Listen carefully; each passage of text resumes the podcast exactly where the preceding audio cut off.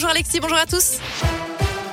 Et on commence par le trafic. Pour l'instant, ça roule plutôt bien sur les grands axes de la région. Restez prudents. Bison Futé a dévoilé ses prévisions pour cette fin de semaine. Ça va se charger dans le sens des départs, notamment sur la 7 dès aujourd'hui et demain. Dans le sens des retours, les principales difficultés sont attendues dimanche entre 10h et 19h. À la une, Auvergne-Rhône-Alpes passe la barre des 8 millions d'habitants. D'après les chiffres du recensement de 2019 publié hier, la région reste la deuxième, la plus peuplée de France. Tous les départements connaissent la même tendance, mis à part le Cantal et l'Allier, qui a perdu 8000 habitants en 6 ans.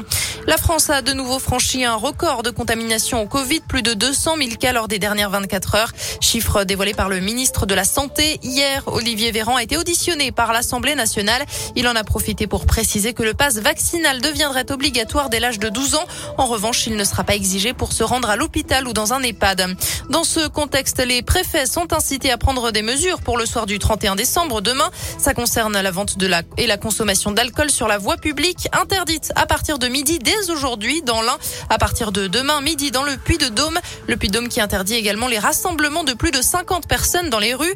Les fermetures anticipées de bars et d'établissements recevant du public sont aussi actées. On vous a mis plus d'infos sur radioscoop.com. La suite des violences commises samedi soir à Clermont-Ferrand. Deux jeunes ont été agressés. Le premier a reçu un coup de crosse sur la tête. Le second, une balle dans le bras. D'après la montagne, l'une des victimes est en fait poursuivie pour trafic de stupéfiants. Selon le parquet, ces deux jeunes de 18 ans seraient venus de Narbonne pour livrer plus de 4 kilos de cannabis à des clients clermontois. Une fois sur place, ils seraient tombés dans un guet-apens. L'un des dealers doit être jugé cet après-midi. Une intervention peu banale hier à la mi-journée du côté d'Écully, près de Lyon. Les policiers se sont rendus chez une médecin. Cette dernière est soupçonnée d'avoir injecté du sérum physiologique à des patients à la place du vaccin contre le Covid-19. Sébastien Riglet. Euh, oui, c'est une patiente qui a contacté la police hier dans la matinée. Elle sortait tout juste d'un rendez-vous chez le médecin avec toute sa famille.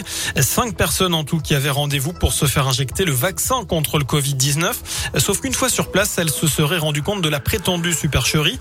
L'une d'elles nous dit avoir vu la praticienne remplir sa seringue avec du sérum physiologique. Procédure normale avec Pfizer puisqu'il faut mélanger ce même sérum avec du vaccin avant de l'injecter. Sauf que la patiente est persuadée que la médecin n'a mis aucune goutte de Pfizer dans la seringue. Les forces de l'ordre se sont rendues sur place afin d'en savoir plus sur cette potentielle arnaque à l'injection. Une enquête de police est en cours. Et la médecin en question affirme, elle, avoir fait des injections dans les règles de l'art. Contactée par Radioscoop, elle ne comprend pas la réaction de cette famille et la tournure prise par cette affaire. Elle en termine avec du sport et du basket. C'est la sélection étrangère qui s'est imposée hier soir lors du All-Star Games. Score final après prolongation 111 à 110. Un show spectaculaire qui a réuni 16 000 spectateurs à Paris-Bercy.